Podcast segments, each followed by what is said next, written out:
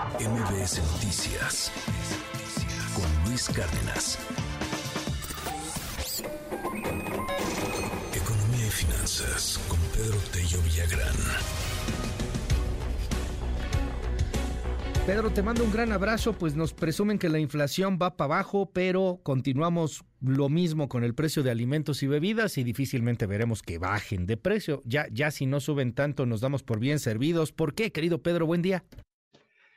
Luis, buenos días. Qué gusto saludarte a ti también a quienes nos escuchan. En efecto, el día de ayer el INEGI dio a conocer el comportamiento de la inflación en la economía mexicana durante la primera quincena de este mes de julio. Y la buena noticia es que los precios, la inflación general, mantuvo la tendencia descendente que ha marcado su trayectoria en los últimos meses, es decir, sigue desacelerándose.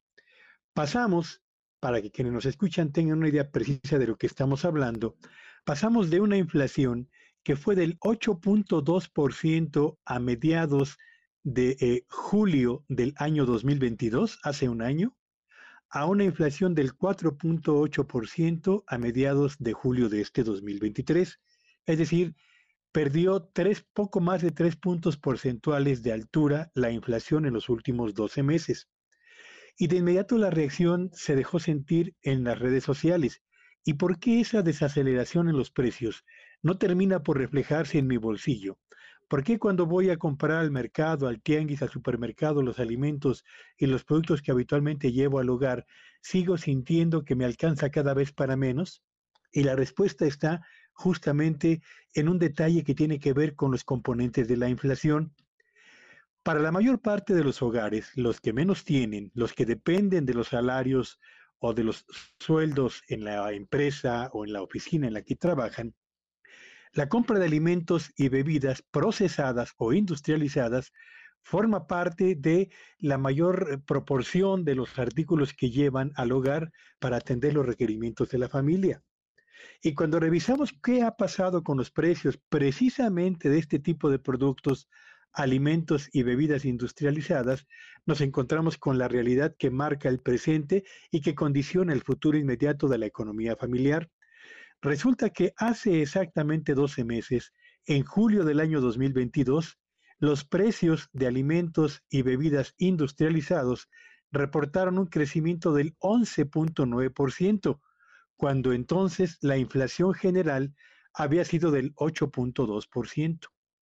12 meses después, es decir, a mediados de julio del año 2023 a este mes que estamos ahora mismo viviendo, los precios de alimentos y bebidas industrializadas se incrementaron 10% contra un 4.8% de incremento de la inflación general. Es decir, siguen avanzando sus precios a tasas de dos dígitos y ahora la brecha que se ha abierto entre su ritmo de crecimiento y el de la inflación general prácticamente duplica el avance de los precios que en términos generales da a conocer eh, cada eh, tres semanas el INEGI en el desempeño de la actividad económica de nuestro país.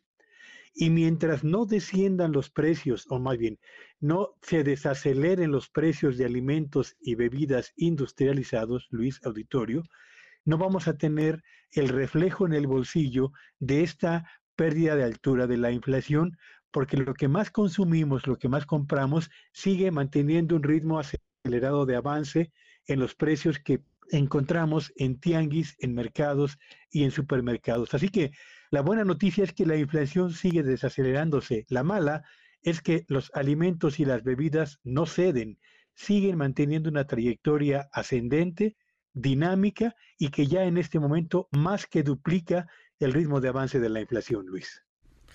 Muchísimas gracias, gracias Pedro. Pues bueno, pues así está la cosa. Nos, eh, nos llega aquí también una nota que me gustaría comentar contigo en torno al Fondo Monetario Internacional y cómo está elevando la previsión de crecimiento económico para México a 2.6%. Son todos estos numeritos que en lo macro importan, importan mucho, pero que como nos dices, pues en lo micro, en el bolsillo de todos los días, en, en el mercado, pues no se siente. Sí, por supuesto. A ver, eh, Qué bueno que las previsiones del crecimiento de la economía mexicana para el 2023 van al alza.